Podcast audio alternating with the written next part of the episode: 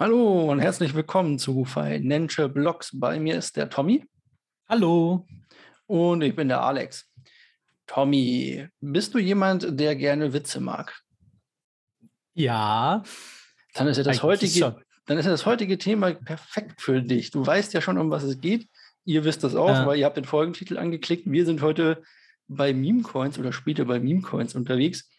Und jetzt meine Frage. Wie viele Meme-Coins besitzt du? Wie viele hast du besessen? Und was war dein liebster Meme-Coin bisher, den du gesehen hast? ähm, also ich habe mal Dodge besessen ähm, vor langer Zeit. Ähm, da kommen wir ja heute bestimmt auch auf jeden Fall mit drauf, äh, drauf zu sprechen, weil es einfach auch mit die Grundlage der Meme-Coins ist. Ähm, ansonsten hatte ich mal so ein Crumpy Cat Token, ist auch schon ewig her, aber seitdem ist das irgendwie nicht mehr mein Humor, um da bei dem Witze-Thema zu bleiben. Ach so, naja, gut. Im Portfolio befindet ja sich ja ein bisschen Schieber, von daher alles gut. Aber da kommen wir ja später noch drauf, ob Schieber überhaupt noch ein Meme-Coin ist. Ich würde aber sagen, wir legen einfach direkt los mit den News. Die News fallen sehr unterschiedlich aus, wie ich finde. Manchmal haben wir ziemlich viel, was auch ziemlich cool ist. Manchmal müssen wir nach den News richtig graben, damit wir was finden. Aber wir, unsere News bauen auch immer mehr ein bisschen aufeinander auf. Letzte Woche hast du uns vorgestellt, dass Samsung-Fernseher zukünftig NFTs beinhalten oder einen NFT-Marktplatz haben. Nun eröffnet Samsung einen Store in Decentraland, wo man dann vielleicht NFTs kaufen kann, Irgendwas in diese Richtung wahrscheinlich dann. Ja, also halt natürlich Metaverse ähm, war eigentlich, hätte man kommen sehen können, äh, dass Samsung jetzt auch den Schritt gleich weitergeht, ähm, weg vom normalen NFT, also nicht nur weg, sondern äh, weitergedacht vom normalen NFT bis hin zum Metaverse. Äh, Finde ich wirklich witzig, dass Samsung da jetzt wirklich äh, enormen Fahrt aufnimmt bei der ganzen Geschichte. Ja, sogar mit einer Mixed Reality Live Tanzparty hättet ihr dabei sein können. Wow. Wir, und zwar mitten in New York. Nicht also, schlecht. Solltet ihr da Spaß dran haben, könnt ihr die zukünftig äh, im Metaverse mit tanzen. Tanzen wird wahrscheinlich ein gewisser Host nicht, nehme ich nee. an. Nee, Dr. Julian Hosp ähm, hat gerade, glaube ich, ganz andere Probleme, als jetzt tanzen zu gehen. Ähm, und zwar hat nämlich die Bundesanstalt für Finanzdienstleistungsaufsicht ähm, angefangen, gegen Cake Davy zu ermitteln. Also, wem das alles nicht so ein Begriff ist, äh, Dr. Julian Hosp hat unter anderem mit äh, eine Firma gegründet, der ist relativ bekannt eigentlich in der Szene. Und äh, der, genau, seine Plattform wollte ein Defi äh, auf der äh, Binance, also direkt auf Binance aufgesetzt sein. Und ähm, dort hatten wir ja auch schon ein paar Mal drüber geredet, auch in unseren Folgen über dezentrale Finanzsysteme.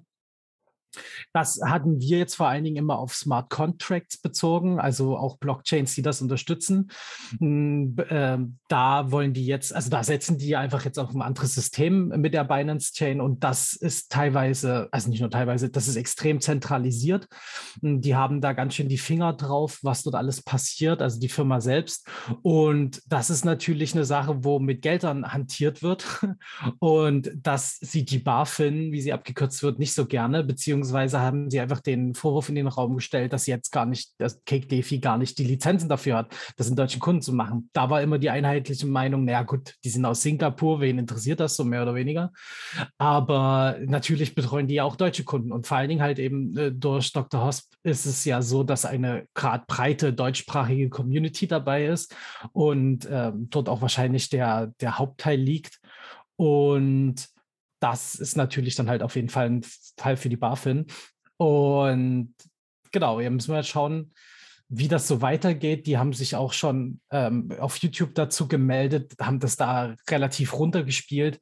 Ich bin da wirklich gespannt, ob sie da wie andere große Börsen, Binance zum Beispiel, die ja da Probleme haben, ob die da den Bogen auch hinkriegen und ordentlich mit denen zusammenarbeiten können oder ob es da Probleme geben wird. Oder wie siehst du das? Hm, ich glaube, du hast dich versprochen, du hast äh, auf der Binance Chain, ich glaube, du meinst die, die, die Bitcoin-Chain quasi, das Ganze hängt ja in der Bitcoin oder hängt an ja. der Bitcoin-Chain, genau. Ja. Also ja, nur gedanklich. Genau, ja. nur gedanklich, dass wir hier äh, das nochmal klarstellen, ganz kurz.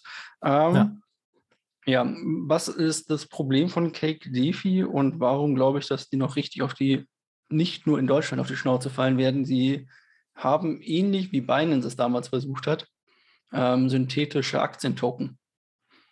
Bei sich mit drin, die nicht durch Aktien gedeckt sind, sondern durch irgendwas anderes, teilweise durch Krypto, teilweise durch Einlagen, teilweise durch sonstiges. Die nennen sich dann mhm. immer irgendwie, ich glaube, D-Tesla oder irgendwie sowas dann zum Beispiel. Ja. Und das sieht halt die, sehen die Finanzaufsichtsbehörden gar nicht gerne, wenn du synthetische Assets anbietest und dazu dich nicht an die Regulatorien hältst. Darum ähm, und seine Ausrede von wegen, ja gut, wir sitzen halt in Singapur und da sind wir legal, habe ich auch vernommen, dass das nur geduldet ist da drüben, das ganze ja. Unternehmen. Und wenn du halt in Deutschland mit deutschen Texten wirbst, dann bist du offiziell auch in diesem Bereich drin, dass du halt äh, für deutsche Kunden zuständig bist. Und dann kann halt die BaFin sagen, nö, nö, ihr dürft halt mit Deutschen keine ja.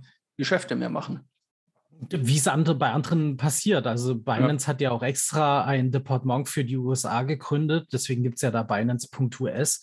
Äh, ich finde es ein bisschen fragwürdig, jetzt beide auf das gleiche Level zu ziehen, also Cake Davy und Binance, das, da hätte ich eher Bauchschmerzen mit. Aber genau, wie du halt schon sagst, also das Problem ist aus meiner Sicht vor allen Dingen eben, dass so viele Sachen bei denen nicht richtig nachvollziehbar sind.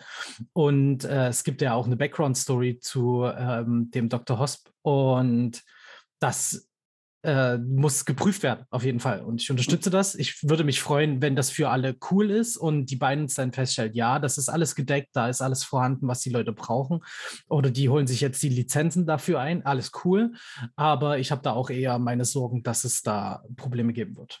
Ja. Solltet ihr eine Möglichkeit suchen, eure Bitcoin irgendwie zu lenden oder so zu verleihen und damit Geld zu machen, äh, jetzt mal abgesehen von dem steuerlichen Teil und so weiter, da wollen wir jetzt hier nicht drauf eingehen da ist Nuri, glaube ich, die bessere Alternative hier in Deutschland. Also vor allem, weil es in Deutschland bleibt und ihr nicht irgendwie in Singapur einem Dr. Julian Hosp vertrauen müsst.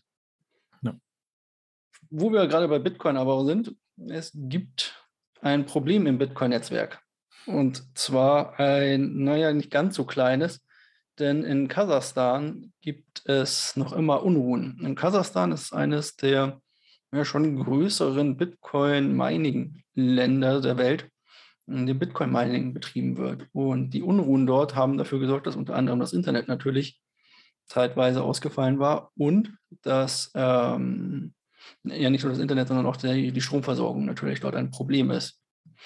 Und Bitcoin oder das Bitcoin-Netzwerk, vor allem auch der Bitcoin-Preis, also das Bitcoin-Netzwerk eigentlich nicht, dem ist das fast egal, wenn da mal fünf oder sechs Prozent wegfallen, aber der Bitcoin-Preis reagiert da immer sehr sensibel drauf, wenn plötzlich mal ein bisschen äh, Unruhe im Netzwerk ist und die Hashrate runtergeht. Ist unter anderem wahrscheinlich einer der Gründe, die wir für diesen Mini-Fall gesehen haben, von diesen 47k auf die 4239k runter, wo wir aber ja letzte Woche auch noch gesagt haben, wir befinden uns dort immer noch in einem großen Korridor drin. Ja. Genau, aber das ist auf jeden Fall eine Sache. Ähm, natürlich nicht schön für Kasachstan selber, auch nicht für die Leute da. Äh, ich hoffe, dass sich das irgendwann mal wieder einriegelt, quasi, und dass sie weiterhin schön mit Bitcoin Geld verdienen können dort. Aber ich glaube, die haben gerade andere Probleme unter anderem. Ja, äh, ich finde es auch so relevant, das Thema, weil ja gerade eben viele aus China äh, rüber nach Kasachstan sind und dort ihre Mining-Farm wieder aufgebaut haben. Und das ist natürlich echt problematisch, wenn die von einem Land ins nächste getrieben werden. Mal gucken, wie lange die darauf noch Bock haben. Beziehungsweise ja jetzt in Kasachstan ist es ja auch mit der Ausreise komplizierter.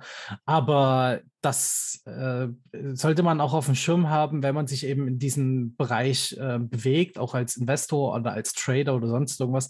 Solche geopolitischen Themen haben halt häufiger mal Einfluss darauf, was da mit Bitcoin passiert. Das stimmt natürlich. Und was auch Einfluss haben könnte auf den Bitcoin-Preis, ist die PayPal oder PayPal selber, denn in den USA kann man ja mit PayPal Bitcoin direkt kaufen. Man kann sie sich zwar da nicht auszahlen, aber man kann sie kaufen. Aber das ist nicht das Einzige, was PayPal derzeit im Kryptobereich macht.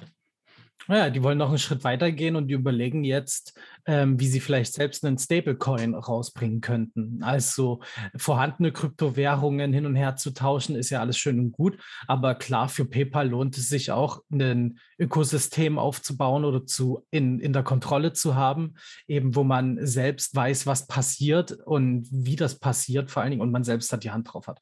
Und ich glaube, das ist jetzt das Hauptziel, weswegen die sich überlegen, da was zu machen. Also man darf das jetzt nicht zu überbewerten, dass die morgen was rausbringen, sondern die sind da gerade in der Sondierung dafür. Aber wie man das eben in der Vergangenheit schon bei PayPal mitbekommen hat, die sind jetzt schon ein paar Jahre hinterher mit Krypto ähm, zu liebäugeln und das weiter ähm, für sich zu nutzen. Und das wird jetzt auch, glaube ich, also ich habe die Vermutung, dass das über kurz oder lang kommen wird, beziehungsweise vielleicht sogar eher eine, äh, eine Partnerschaft mit einem Stablecoin-Anbieter, wie zum Beispiel Coinbase, könnte ich mir da super vorstellen, die als Zahlungsdienstleister ja auch alle möglichen grundlegenden rechtlichen Systeme beinhalten. Das, äh, glaube ich, ist praktischer für PayPal, als jetzt komplett wirklich einen eigenen Stablecoin zu machen. Ja, hat natürlich auch für PayPal immer den Vorteil, dass sie dann äh, Gebühren für den, also die Gebühren für die Nutzer quasi runtersetzen können und äh, selber aber Gebühren äh, zu fast 100 Prozent selber verarbeiten können. Ja. Während sie ja zum Beispiel bei Kreditkartenzahlungen und so weiter immer ja noch was an die Visa und Mastercard abdrücken müssten. Das ist für sie natürlich dann ein schöner Nebeneffekt, sage ich mal. Ja, aber es muss halt natürlich eben sich langfristig halt lohnen für, für die Firma. Ähm, ähm, PayPal ist jetzt so groß, dass die da nicht jetzt einfach mal von heute auf morgen auf ein neues System umschwenken, nur weil die mal denken, oh, das ist ganz hip, sondern da muss schon mehr dahinter stecken. Ja. Hinter Avira steckt auch etwas und zwar gab es vor kurzem eine Meldung, dass Norton Probleme hat mit seinem ETH-Schürfalgorithmus oder besser gesagt, wie soll ich sagen, äh, das Problem, wenn man eine Mining-Software betreibt, ist, dass man ganz häufig seinen Antivirenschutz äh, deaktivieren muss. Und da hat sich damals Norton gedacht, ach, das ist doch klasse, dann bauen wir einfach das Teil bei uns ein. Dann Norton ist ein Hersteller, musst du mal kurz sagen. Ah, ja, genau, Norton ist, ich dachte, äh, Norton Antivirus quasi ist ein Hersteller von, von unter anderem Antivirensoftware und anderen Sachen, ähm, Werbeblockern und so weiter. Und die haben quasi gesagt, gut, dann können die Leute halt sicher bei uns meinen und trotzdem ihren Antivirenschutz quasi weiterhaben, weil wir das haben. Was ich nicht wusste damals, ist, dass die irgendwie 15 Prozent der Coins dafür einsacken. Das hat aber damit eigentlich jetzt nichts mit der News zu tun, sondern auch Avira macht jetzt dasselbe. Avira ist ein weiterer Hersteller von, ähm, äh, von Antivirensoftware. Und die bieten jetzt auch die Möglichkeit ihren Kunden, dass sie äh, ETH meinen können. Und das soll zum Beispiel immer geschehen, wenn der PC gerade im Idle-Modus ist, also wenn er eh nichts zu tun hat, dann soll er ETH meinen zum Beispiel. Und das ähm, hat natürlich immer ein paar Vor- und ein paar Nachteile. Die Konditionen kenne ich nicht, aber eure Stromrechnung wird sich auf jeden Fall darüber freuen. so viel kann ich verraten. Ja, ähm, Hast du mal TH gemeint vor allem? Der, nee, ich habe mich da, ähm, ich hatte einen Freund, der da drin war, mit dem ich mich auch da viel darüber auseinandergesetzt habe. Aber ich wollte immer nie meine Hardware dafür hergeben. Ich bin einfach leidenschaftlicher Gamer. Und wenn ich mir dann vorstelle, dass irgendwelche Bauteile überbeansprucht werden, ähm, nur damit ich da was meinen kann und dann auch nicht so viel dabei rumkommt, ähm, ist das eher naja, tut es eher weh, dann die gute Hardware dafür zu benutzen. Ja, ich habe das, mal, ja, hab das mal mittellang gemacht, weil ich musste, musste eh mit Strom heizen, habe ich mir gedacht. Ähm, hm. Bevor ich quasi die Heizung aufdrehe, kann ich auch einfach den PC laufen lassen. Das hat auch ganz gut funktioniert. Hm. Aber hm. das ist in Deutschland nach Steuern und so weiter, kommt dabei auch nicht so viel rum. Und jetzt, äh, dank unserer schönen neuen Strompreise, ist das sogar, äh, ich würde sagen, komplett gestorben. Also da braucht ihr gar nicht erst ja. mit anfangen. Aber für also alle, die sich interessieren und sowas haben vielleicht oder sagen, ich möchte auch noch meinen Windows-PC weiterhin für irgendwas nutzen und möchte aber nicht den Antiviren, äh, die, auf den Antivirenschutz verzichten, da ist das wahrscheinlich eine gute Idee. Ja, aber ich glaube, ähm, in Deutschland vor allen Dingen eher was für richtige ETH-Fans. Ähm, wer da zum Beispiel auch mal dazugehört hat oder der das immer groß hochgehalten hat, war Jack Dorsey, der ehemalige CEO von Twitter.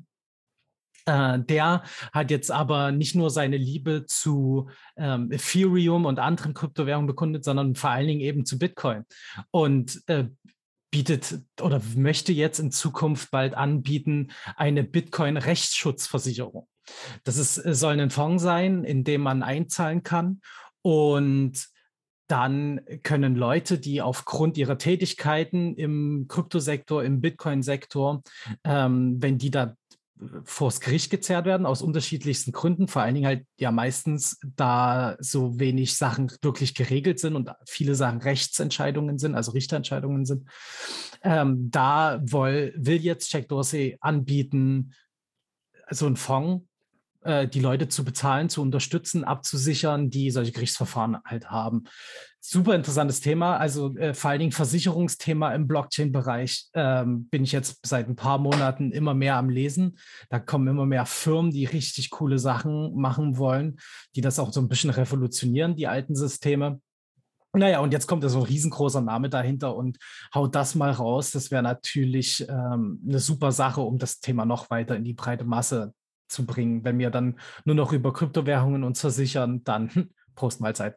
Oder was meinst du?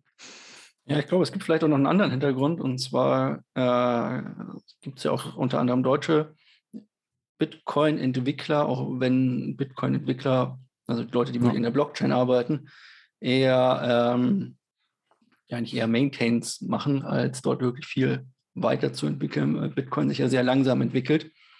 Ja. Ähm, aber die haben immer wieder Probleme mit einem, ich sag mal, Gegenspieler. Mir fällt gerade der Name nicht mehr ein, der Herr der Bitcoin Cash und so weiter unter sich hat. Ach ja. Ähm, mhm. ja, über den hatten wir auch neulich berichtet, dass er behauptet hätte, er wäre Satoshi Nakamoto mal wieder und so weiter. Ja.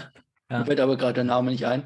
Äh, der verklagt regelmäßig die Bitcoin-Entwickler, weswegen die auch jetzt jedem raten, dass die Bitcoin-Entwickler lieber anonym bleiben sollen, als sich irgendwo in, auf Twitter oder so zu Wort zu melden, damit sowas halt nicht mehr passiert. Und sowas könnte natürlich dann auch über so einen Fonds ganz gut abbezahlt werden. Könnte ich ja. mir da vorstellen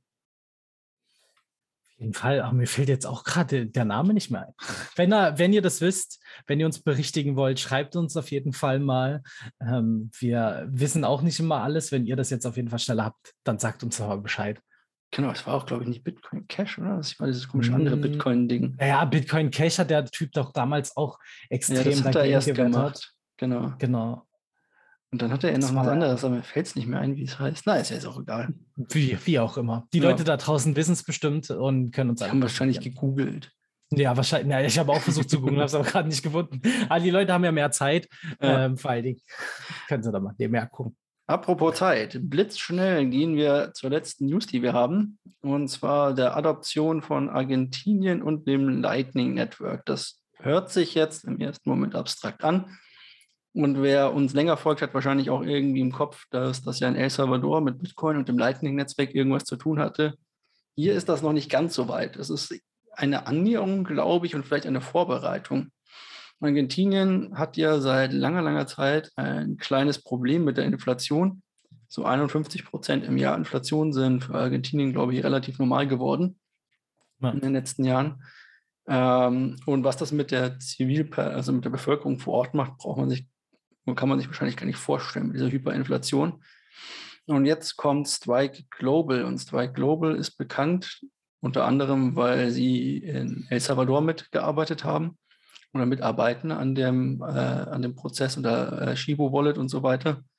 Ja. Und die bringen auch in Amerika jetzt, Riesen-Wallet. Ja, also, genau, auch in Amerika. Ja. Und die bringen jetzt das Lightning-Netzwerk nach Argentinien. Jetzt muss man natürlich wissen, im Lightning-Netzwerk kann eigentlich nicht nur Bitcoin verschoben werden, sondern eigentlich kann da alles verschoben werden. Eigentlich könnte da auch US-Dollar oder sowas mit verschieben, wofür Strike eigentlich auch ganz oder bekannt ist.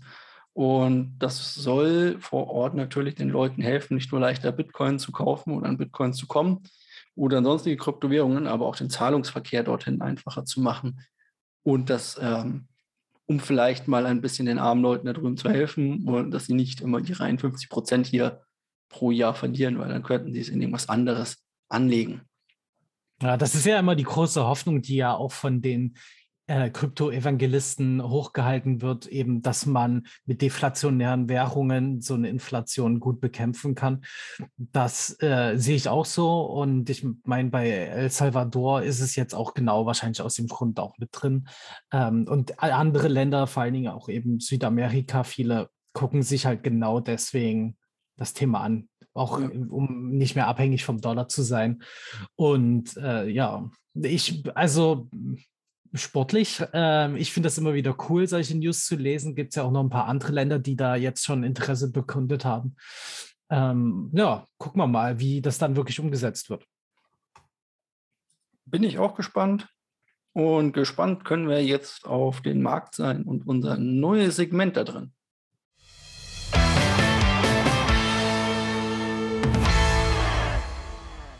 Im Marktsegment haben wir hier einen neuen oder eine neue Aufgabe für mich gefunden. Und zwar kaufe ich jede Woche einen neuen kleinen Coin ein. Ihr könnt das live verfolgen oder fast live verfolgen. Ich mache das immer erst nach den Aufnahmen. Und zwar bei Cointracking gibt es einen Link unter äh, in, den, in der Beschreibung der Folge. Und dort könnt ihr das Beispielportfolio sehen, das ich letzte Woche schnell in Anführungszeichen zusammengekauft habe im großen Dip, sage ich mal, wo alles mal runtergecrashed war und habe dort ein Portfolio angelegt mit den unterschiedlichsten Coins, wie ich mir ein Jahr lang jetzt den Markt vorstelle und versuche, äh, hier Gewinne mitzumachen quasi. Und diese Woche werde ich mir Algorand kaufen oder werde ich Algorand aufstocken die sind in den letzten sieben Tagen um 17,39 Prozent gefallen, laut Coin, Livecoin Watch oder Coin Market Cap, je nachdem, wie, wo ihr gucken wollt. Und da denke ich, ist es ein prima Zeitpunkt, in dieses Projekt wieder zu investieren, wenn die gerade 20 Prozent runter sind. Da kann man, denke ich, ganz gut reingehen. Beide Dip. Mhm, genau, so soll das Ganze ja irgendwann mal funktionieren. Und ich mag Algorand eigentlich auch so als oder, oder ich mag es eigentlich ganz gerne so als äh, Zusatz in meinem Portfolio mit drin haben. Der Gewinner ja. der Woche war nicht ganz so einfach zu ermitteln, weil es gibt nicht wirklich viele Gewinner. Aber ich glaube, es ist entweder Chainlink oder das NIR-Protokoll. Beide hatten wir schon mal. Das NIR-Protokoll hatten wir, glaube ich, erst letzte Woche oder vorletzte Woche. Vorletzte, ja. Die so groß äh, hochgegangen sind, weil sie mit Luna quasi oder dem UST, dem Stablecoin von Luna zusammen äh, oder ihn jetzt enabled haben, sind sportliche 4% gestiegen in den letzten ja. sieben Tagen. Und Chainlink ist äh, ein Oracle, das sollten wir auch irgendwann mal vielleicht behandeln, ist ein Oracle, das äh, oder das Oracle eigentlich, das auf so ziemlich jeder Chain irgendwo verfügbar ist und dort Preis-Predictions weiterleitet. Genau, also einfach Daten sammelt. Genau, Daten Preise. sammelt und Preis gibt quasi für die einzelnen Projekte genau. auf den Chains. Ohne Oracle ist es sehr schwer, etwas auf einer Chain zu machen oder Interaktivität zwischen den Chains auch zu haben. Ja. Aber ja. ansonsten sieht ja der Markt nicht so geil aus. Nee, wir sind runtergefallen. Wir hatten das ja irgendwie so ein bisschen befürchtet auch und haben gesagt, die 42 wären nochmal, werden wir wahrscheinlich nochmal sehen. Wir waren dann auch knapp bei den 39 schon. Hm. Und das Ganze ist geschehen, weil wahrscheinlich wieder ein paar Sachen zusammenkamen. Und zwar nicht nur hier unsere Kasachstan, äh, unsere Kasachstan-Probleme, sondern vor allem auch die SEC, die Finanzaufsicht in Amerika oder besser die Währungshüter in Amerika wollen stärker gegen die Inflation vorgehen und wollen der Inflation Einhalt gebieten. Und wie machen sie das? Sie erhöhen den Leitzins, also den Zins, den Banken bekommen, wenn sie Geld bei ihnen parken. Das hat immer zur Folge, dass die Banken dann auch die Zinsen anheben, zum Beispiel für Kredite, die sie vergeben. Und somit können Firmen sich weniger Geld leihen. Was passiert dann auf einmal, dass äh, die Banken oder auch große Hedgefonds und so weiter ihr Geld aus risikoreichen oder in ihren Augen risikoreicheren Assets abziehen und dieses wieder sicher unterm Kopfkissen parken quasi auf der Bank. So kann man sich das ungefähr vorstellen.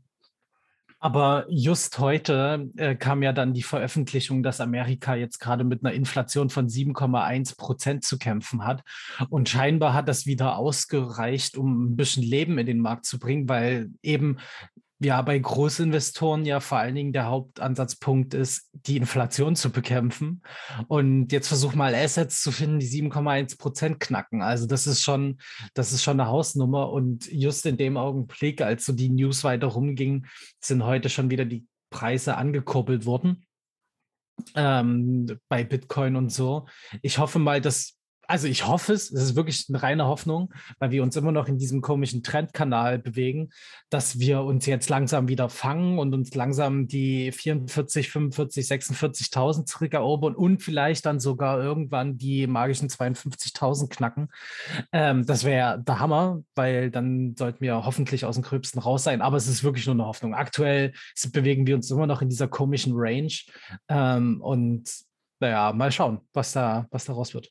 Genau, wir sind irgendwo von 52 auf 47, dann runter jetzt auf ja.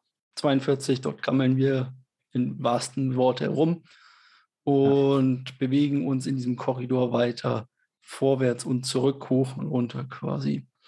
Ja, mal gucken. Wir haben auch keine Glaskugel. Wenn ihr jetzt technische Tat, äh, Chartanalyse oder so betreiben wollt, würden die euch sagen, hier im Korridor würde der nächste oder die, der, der nächste Support-Level wäre 38k, danach kommen die 30k und danach äh, ist Land unter fast. da kommen, glaube ich, 25k oder irgendwie sowas. Ja, klein wir runter auf 320. Also, das sind so Sachen, die hört ihr dann bei einer technischen Analyse. Die können euch auch nur sagen, was psychologische Level sind oder was die Psychologie dahinter wäre. Wirklich wissen, das müsst ihr auch immer bedenken, können sie auch nicht, was passiert. Ja, ich denke aber auch, dass jetzt alles eingepreist ist wahrscheinlich. Hm. Und auch der Tech-Sektor hat ja federn lassen müssen nach der SEC. Von daher glaube ich auch, dass die nächsten Ankündigungen wohl eher milder ausfallen werden. Ja, also ja, auch der Nasdaq und sowas. Alles hat er ein bisschen jetzt gezittert in den letzten Tagen. Ähm, ja, also ich bin da, ich bin da eigentlich noch relativ entspannt. Ich mache mir erst ein bisschen Gedanken, wenn wir auf 30.000 kommen. Aber vorher sehe ich das noch optimistisch. Apropos 30.000 und optimistisch, kommen wir zum Thema der Woche. Und zwar wurden wir von einer Zuhörerin gefragt, dass wir immer Meme-Coins erwähnen. Und niemand hat jemals irgendwie Meme-Coins erklärt. Und da ja, freuen wir uns doch jetzt alle drauf. Also kommen wir zu den ja, Meme-Coins. Alle.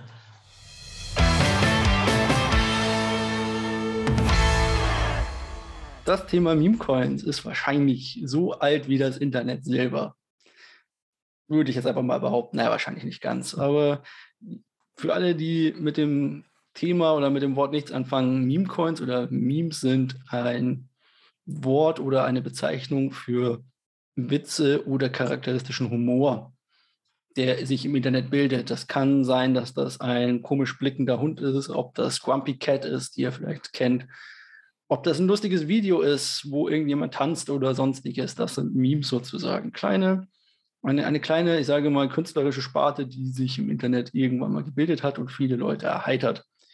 Und so auch im Crypto-Space. Ich bin mir nicht ganz sicher, aber ich glaube wahrscheinlich, dass Dogecoin der erste Meme-Coin war. Ja. Und zwar mit 2013 gegründet oder 2013 entwickelt worden. Er sollte ein Witz sein, weil er einfach das Bild eines blöden Hundes zeigt. Und ja. er sollte eigentlich auch nie einen Wert erhalten, weil er einfach durch seine Hyperinflation ständig eigentlich gegen Null gehalten werden sollte. Und ich glaube, er sollte vor allem auch nur Entwickler in den Wahnsinn treiben, weil er so viele Nullen vor sich hat. Ja, und auch zu provozieren. Also das darf man ja auch nicht vergessen. Der, ja. ähm, der Mann, der das entwickelt hat, der hat es ja mehr oder weniger runtergerotzt, ähm, den Code auch dazu und wollte eigentlich den den Leuten, die sich im Bitcoin so aufgespielt haben als Entwickler, einen Mittelfinger zeigen und sagen, ey, hier kann er jedes Kind und ist totaler Quatsch, hier, haha, guck mal, hier Bitcoin, haha, witzig. So, das war ja mit halt der genau. Gedanke, dass die Leute, und das hat ja funktioniert. Also es hat ja in der, damals in der Zeit halt voll funktioniert. Die Leute waren voll getriggert, dass da so ein Schwachsinn kommt. Genau, die Leute waren voll getriggert und er hat einen Samen gelegt und wie es das Internet gemacht hat, ist dieser Samen aufgegangen und inzwischen gibt es hunderte, tausende, Millionen, ne, Millionen vielleicht nicht, aber hunderttausende dämlicher Coins wahrscheinlich, die einen Hund haben, die eine Katze haben, die sonst irgendwas haben und die einfach nur dazu da sind, um irgendwo da zu sein. Glaube ich, würde ja. ich mal annehmen. Die meisten dieser Coins haben irgendwie, ja, wir haben eine tolle Community dahinter und uh, wir spenden 50 Prozent unserer Coins für Bäume in, weiß ich nicht, Norwegen oder irgendwie sowas. Irgendwas in der Hinsicht. So, wenn ihr sowas liest, dann wisst ihr immer schon sofort, ja, okay, da kann eigentlich nichts Sinnvolles mehr bei rumkommen, so ungefähr. Allerdings muss man auch sagen, wie ich finde, dass sich die Meme-Coins in letzter Zeit gewandelt haben. Also während Doge immer noch einfach nur Doge ist und nichts anderes macht, gibt es inzwischen auch andere Coins, die in diese Fußstapfen getreten sind. Und der wahrscheinlich bekannteste ist Shiba, neben Doge als Meme-Coin. Äh, Im Sommer war Shiba die am zweitmeisten gesuchte Kryptowährung nach Bitcoin, hatte sogar ETH da vertrieben, in den mhm. USA zum Beispiel, und ist zu einem Synonym auch wieder für einen Meme-Coin geworden, der eigentlich anfangs mal keinen Sinn hatte. Aber inzwischen ist dieser Meme-Coin irgendwie erwachsen geworden und es gibt einen eigenen kleinen Swapper, also eine eigene kleine äh, DEX, die zentrale Börse, die man verwenden kann.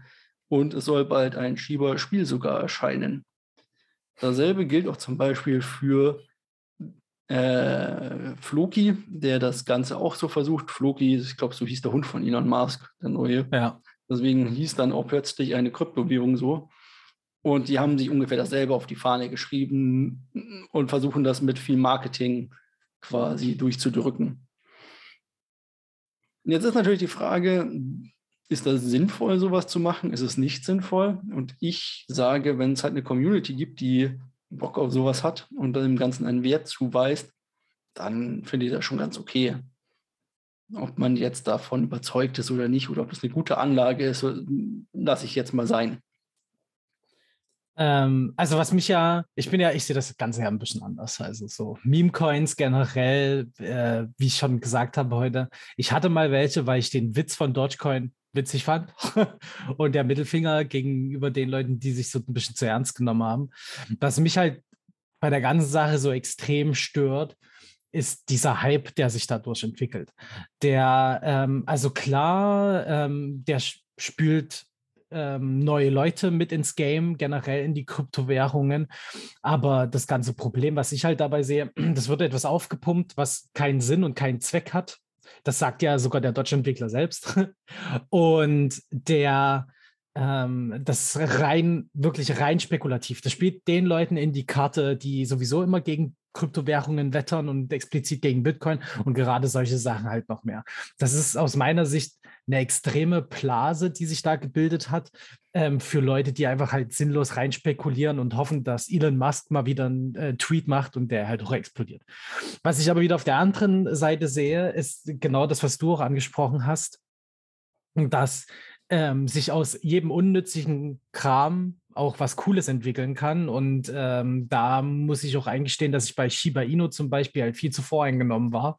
Aber mittlerweile fangen die ja an, sich ein bisschen zu entwickeln. Das kann ich natürlich auch vollkommen unterstützen, wenn dann irgendwann mal ordentliche Technik dahinter folgt.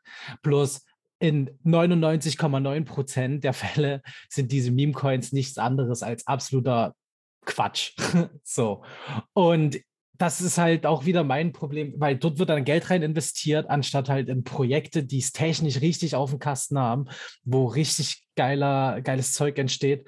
Und das, das tut mir einfach äh, weh, vor allen Dingen halt eben, wenn man selbst in der IT unterwegs ist und Möglichkeiten sieht, die man machen kann. Und dann ist nie das Geld dafür da, weil halt Leute lieber in Floki investieren, die ähm, in Hamburg Werbung irgendwo schalten. Nicht nur in Hamburg am Hauptbahnhof, sondern ja, ich glaube ja. in London auf Bussen, ja. ähm, Times Square in New York. Ihr habt Doge verpasst, dann kauft Floki oder irgendwie sowas. Ja. Also dabei ging es halt darum, oder ich glaube, es geht immer noch darum, halt zu hoffen, dass irgendwann Elon Musk mal wieder einen Tweet macht und das Ding dann hochschießt. Es ist, ist eigentlich traurig, aber naja, gut. In Für mich ist es halt in letzter Zeit hat er ja eh nicht mehr so viel Macht über den ganzen Crypto-Space bekommen. Ja. Von daher ist auch ja. das oder hat auch das so abgenommen. Und dass es halt da Probleme gibt, das äh, sieht man ja überall. Also klar, es gibt halt dann auch äh, die extremen Gewinner, die hoffen jetzt hier die, die, äh, das, den Checkpoint den Checkpot gezogen zu haben oder ähm, da richtig im richtigen Augenblick rein investiert zu sein. Aber das gelingt halt, also passiert halt auch bei den wenigsten. So. Ja. Und das ist halt wirklich schade, weil die, äh, die Anzahl an Verlierern dem Spiel ist halt deutlich höher. Genau, die Anzahl an Verlierern, weil es immer ein böses Erwachen gibt. Irgendwann. Ja. Ja. Also passt lieber auf, was ihr mit eurem Geld macht und kauft stattdessen sinnvolle Projekte wie Safe Moon. Nein, kleiner Witz. Jetzt geht's los. Oh Gott, das ist ja nochmal eine ganz andere Rubrik. Nee, eine viel bessere Idee als Safe Moon zu kaufen wäre zum Beispiel unserem Podcast zu folgen und äh, immer reinzuhören, was wir so auch darüber sagen und euch vielleicht auch ein bisschen warnen. Vor allen Dingen eben, wenn wir mal wieder Scams haben oder sowas. da reden wir ja auch immer mal wieder gerne drüber. Also folgt uns, gebt uns auch richtig gerne äh, coole Bewertungen. Da freuen wir uns super. Das hilft uns auch. Und ja. Schreibt uns in die Kommentare, abonniert Schreibt, uns. Genau. Genau. Und guckt euch das schicke Portfolio an, das ich mit viel Arbeit zusammengestellt habe. Ansonsten noch irgendwelche letzten Worte, Tommy? Natürlich wie immer nicht. Dann wünsche ich euch viel Spaß und bis nächste Woche. Ciao. Tschüss.